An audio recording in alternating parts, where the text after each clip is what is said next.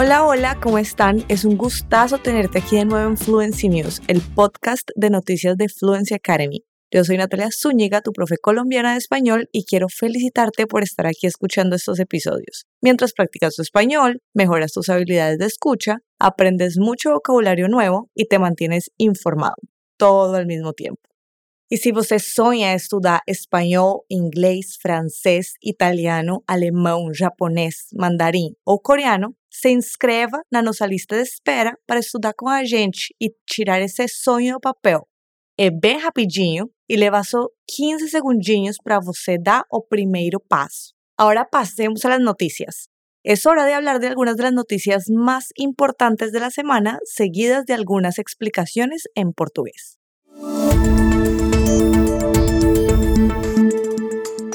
O que será que você precisa para sobreviver no meio do oceano sem um barco?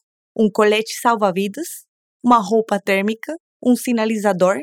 Que tal uma bola? Hã? Bom, se você achou esquisita essa última opção, escuta só a nossa primeira história.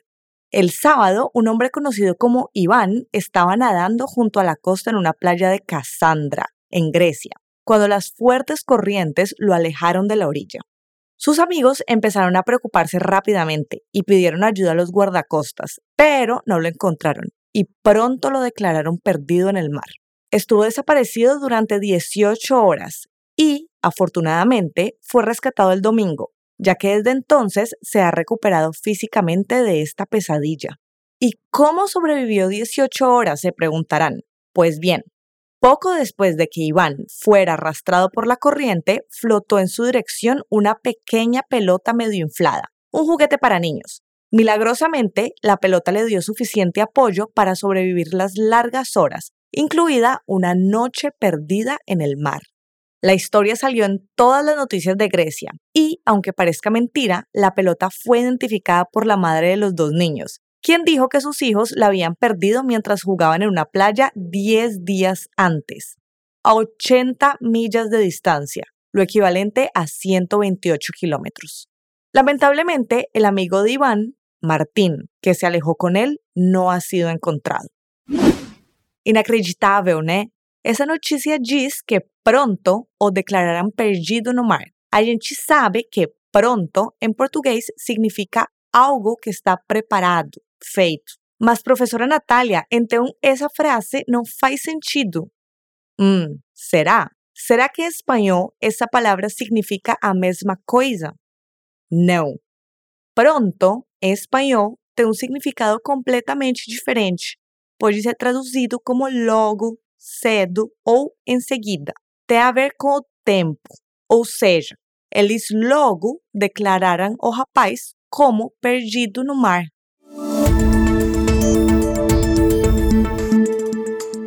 Você gosta do calor? Qual a temperatura que você considera calor demais? Vamos à próxima notícia para ver como está a situação e o calor lá na Europa. El Reino Unido registró el lunes 18 el tercer día más caluroso de la historia del país, pero no son los únicos que están sufriendo el calor extremo. Todo el oeste de Europa ha alcanzado temperaturas altas atípicas, con incendios forestales en Francia y España y una prolongada sequía en Portugal. Los incendios forestales han destruido casi 20.000 acres de tierra y más de 1.100 personas han muerto a causa del calor, especialmente la población de edad avanzada. Se ha dicho que algunas zonas de Inglaterra, Italia y Bélgica podrían alcanzar más de 41 grados centígrados en los próximos días. El Instituto de Meteorología belga ha dado las siguientes recomendaciones. Beba agua con regularidad, lleve ropa más ligera, pase el día en habitaciones más frescas, controle su salud con regularidad, coma porciones más pequeñas de comida, mantenga puertas y ventanas cerradas para evitar el calor, las mascotas y los animales también necesitan cuidados adicionales. El profesor de la Universidad de Oxford, Miles Allen, advirtió que estas olas de calor serán inevitables si la humanidad no reduce pronto sus emisiones de carbono. Tiene que haber una regulación de la industria en su conjunto, afirma. Que te horne, Sei que no Brasil está frio agora, mas vou reforçar aqui a mensagem. Não esqueça de cuidar do seu pet durante os dias de calor.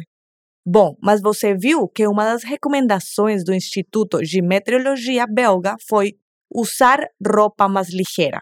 Mas como assim roupa ligeira, Natália? Uma roupa rápida de vestir? Não. Ligeira não tem nada a ver com rapidez, com o ligeiro no português.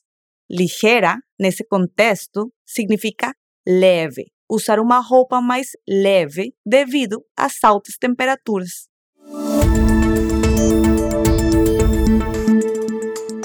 Y ahora es el momento de nuestra última noticia del día.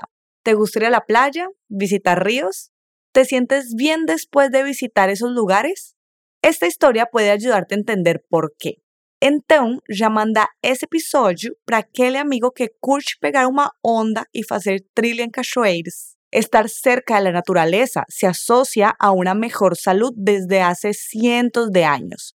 Lo sabían los victorianos que recomendaban el aire del mar como tratamiento para la tristeza y los franceses que durante siglos enviaban a los enfermos a manantiales naturales para tratar su salud mental y física. Y ahora los científicos descubren que las zonas cercanas al agua son especialmente beneficiosas, más que los espacios verdes en general. Los primeros estudios, realizados en los años 80, demostraron que estar cerca del agua tiene intensos efectos calmantes sobre el cuerpo y la mente, induciendo emociones positivas e incluso ayudando a reducir el ritmo cardíaco y la presión arterial.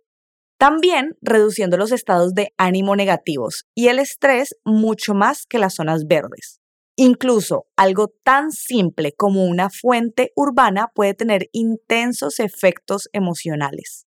Los científicos marinos también recuerdan a la población que estos beneficios y el acceso de la gente a ellos dependen completamente de la conservación. Não sei você, mas eu já estou aqui programando minha próxima viagem para a praia. Se você assim como eu, curte estar perto da água, se liga nessa dica. A água, em espanhol, é um heterogenérico, ou seja, muda de gênero. É uma palavra masculina, el agua. Por isso, na notícia, ele diz o seguinte: estar cerca del agua. Ele usa a contração del, que é o do no português.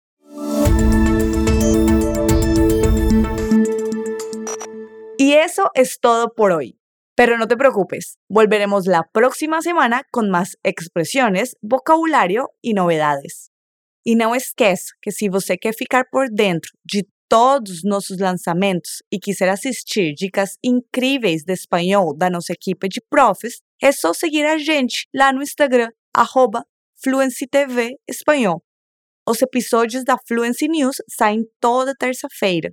Não esqueça de voltar na próxima semana para continuar praticando suas habilidades de escuta e se manter informado sobre tudo o que acontece ao redor do mundo.